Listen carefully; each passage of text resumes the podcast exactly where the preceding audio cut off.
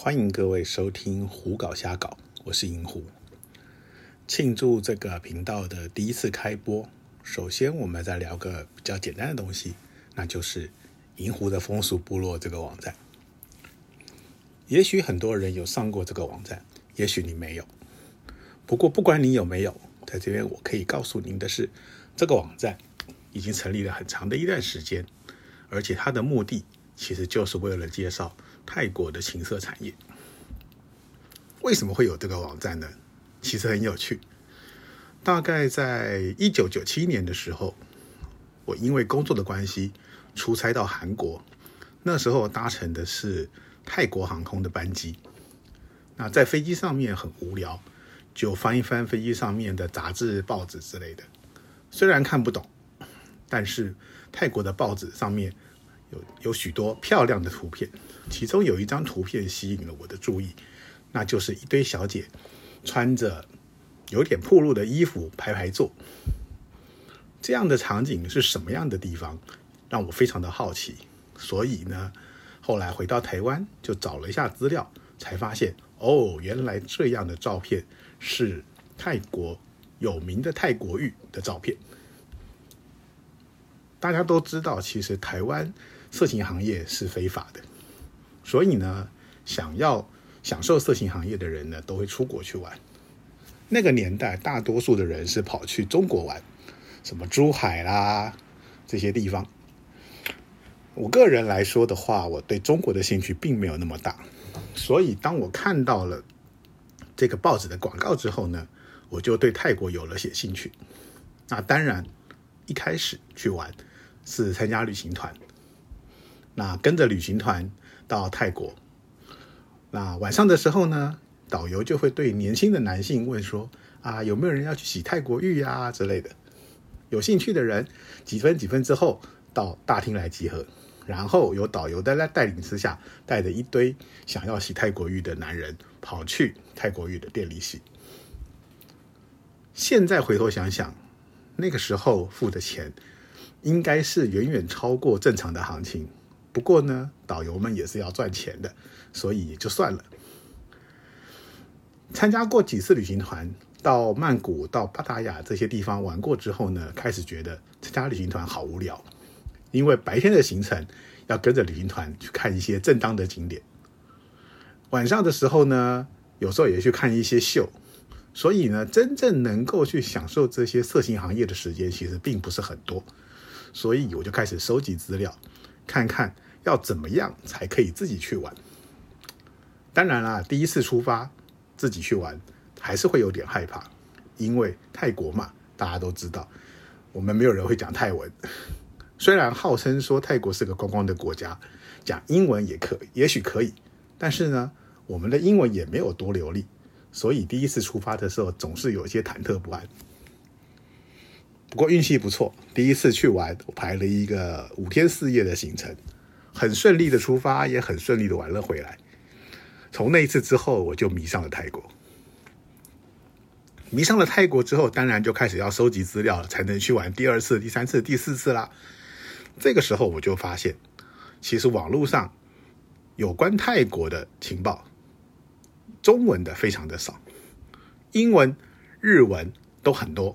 表示说有非常多的欧美人还有日本人都有去泰国玩，但是在中文的这一块，我们却很少看到有相关的情报。也许在某些网站上有个一篇两篇，但是你不知道这些资讯是不是过时，也不知道这些资讯是不是正确。更重要的是，他们没有有系统的整理整个泰国的情色产业，所以呢，对于想要靠收集这些资料去玩的人。其实是有一点麻烦的。出发去泰国玩了之后，我就开始慢慢的整理自己的心得。一开始是在一些分享这些出国玩乐心得的讨论版或者论坛上分享发布，像是嗯现在已经不存在，但那时候叫做休闲小站的一个小网站。不过网站上人很多，当然呢也有很多奇奇怪怪的声音。所以呢，写出来的文章呢，有时候会受到人的欢迎，有些时候呢，也会有一些人提出质疑，甚至呢，有些人就抱着对泰国的呃，怎么讲？成见认为泰国嘛就是人妖啊，AIDS 啦，就是一个很危险的地方，根本就不是一个该去玩的好地方。真的是这样吗？去过泰国的人都知道，并不是这样。但是在网络这种地方，甚至是这些匿名的讨论版论坛，你根本不需要花时间去跟这些躲在网络后面的人多争论。写着写着，开始觉得自己写这样的东西，好像也有那么一点意义。这个时候就讲了，想了，如果这些东西写出来是有人在看的，那么放在这些论坛上。还不如自己成立一个网站来做做好了。所以呢，二零零二年，我成立了一个小小的网站，叫“银湖风俗情报站”，开始把我去泰国玩的这些东西写成分享报告，放在网站上。一开始的时候呢，是写一些分享报告，然后呢，慢慢的发现说，哎，我去玩了一段时间，有跟一些泰国的小姐。有着不错的关系，所以就开始写了，呃，像是日记一样的东西，怎么样跟这些小姐相处，跟他们相处的过程中去了哪些地方，去哪里玩，吃了什么东西，甚至是一些生活的小小点滴。那这个时候呢，其实我还没有想要说做一个专门分享泰国情报的网站，所以呢。这些不管是体验报告啦，或者是日记呢，都是断断续续的在写。好，后来有一天，哦，这个就已经到了二零零九年，那个时候开始，我在呃一个叫 blog.com 上面做了一个日记的网站，呃，应该讲是部落格。部落格写着写着就觉得说，哎，部落格的模式还不错，所以呢，我在二零一二年的时候。决定自己加设一个新的网站，把原来写的这些体验报告、日记通通整合在一起。所以呢，二零一二年六月二十五号的时候，我成立了“银湖的风俗部落”这个网站。部落嘛，就是部落格这个字缩写而来的。开始呢，在上面除了原本的这两类的文章之外呢，也加上了一些泰国情色产业的介绍，以及情色产业店铺的介绍。这样的东西在当时网络上其实不多，中文的更是少见，所以呢，网站有许多的人在看。就这样，这个网站开了将近十年了。目前的状况来说呢？嗯，因为我个人已经是一个退休的状况，所以呢有比较多的时间来处理这个网站，因此我用比较有系统的方式将上面分成几个部分。当然，第一个部分自然就是集中在泰国部分介绍的，我称之为风俗指南泰国篇。那这个里头呢，食衣住行娱乐，还有各式各样的东西都有。而且呢，呃，去年的时候我也开放了让网友来投稿。网友们可以将他的体验心得分享到网站上来，让更多的人看到他的体验过程，也让更多的人透过这些体验报告的内容，了解这些店在玩什么，有什么有趣的地方，甚至是它的消费模式这些东西。